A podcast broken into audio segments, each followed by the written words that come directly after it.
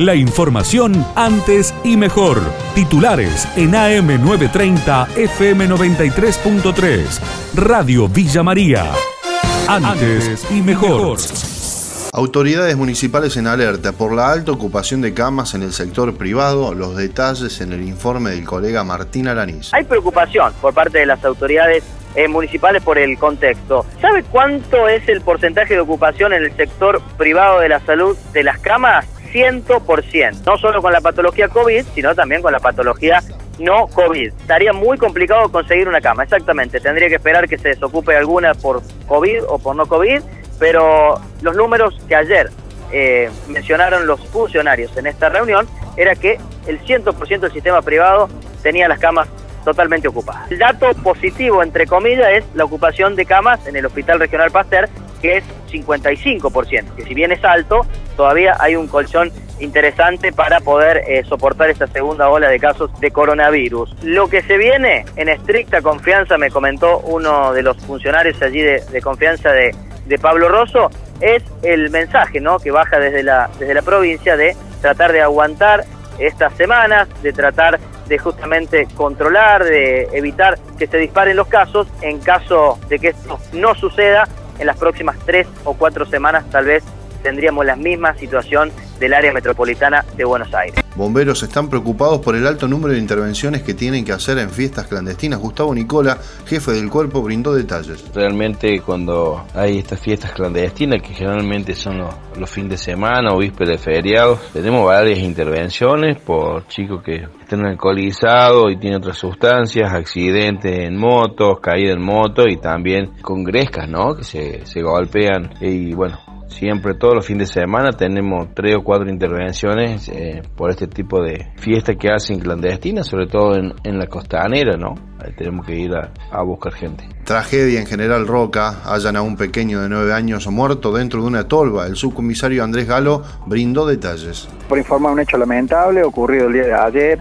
en horas de la tardecita noche, 19.30 horas aproximadamente, en General Roca, calle La Prida y 25 de mayo. Bueno, eh, personas se encontraban realizando con una tolva y dos acoplados realizando tareas de, extracción de soja. Lamentablemente, por causa que se trata de establecer, un niño de 9 años eh, eh, se encontraba, se percatan de que se encontraba dentro del interior de la, de la tolva y había sido absorbido por, la, por el cereal.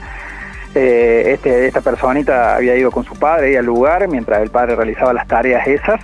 Eh, bueno, inmediatamente personal de bomberos le realiza reanimación y lo traslada en forma urgente al hospital, en donde no hubo, no hubo nada por hacer y la, y la personita fallece. Qué increíble, ¿no? Qué locura. Esto fue en el campo, ¿no? ¿Ocurre en el campo, en zona rural?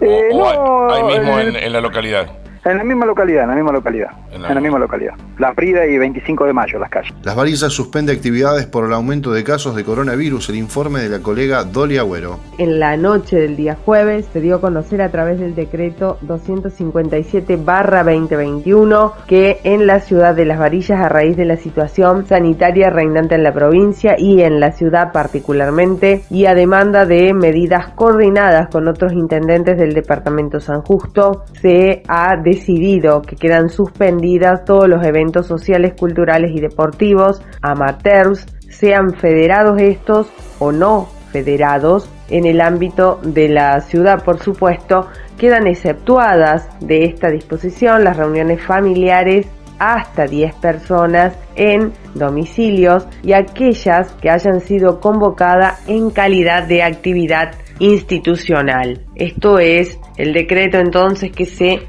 daba a conocer el día jueves por la noche en la ciudad de Las Varillas. Médicos agotados tras un arduo año de trabajo y con la segunda ola por delante, ¿cómo es la actualidad? Andrés de León, presidente del Consejo Médico de Córdoba, dialogó con Radio Villa María. Venimos de un, un año que fue muy difícil, muy arduo, de, mucho trabajo, digamos, y seguimos siendo los mismos que éramos, no, no, hay mucho aumento de, del recurso humano, y eso dificulta las cosas porque vamos a tener toda la patología contenida, que es la que hoy ocupa parte de, las camas y parte de la terapia y parte de la atención en los consultorios, más el aumento de casos que viene siendo sostenido. Tenemos que esperar que el, que sistema pueda sostener esto, pueda haber suficiente cama y pueda haber suficiente recurso humano para atender ese estado, porque ya nos pasó el año pasado que, había camas teoría disponibles, eh, pero no había gente para atenderlas, entonces no se podían abrir nuevos lugares para internar pacientes. Por suerte hoy no tenemos la saturación que tuvimos en octubre del año pasado. Hoy todavía, a pesar de la cantidad de casos que hay, muchos de estos casos son de gente que está en mejor estado de salud, gente más joven. Eh, tenemos a toda la gente que está en geriátrico ya vacunada, a todos los eh, mayores de, de, 80 años ya vacunados. Todo eso hace favorable de que, eh, a pesar de, los casos que, que hay, están siendo todos contenidos. La información antes y mejor. Titulares en AM930 FM93.3. Radio Villa María. Antes y mejor.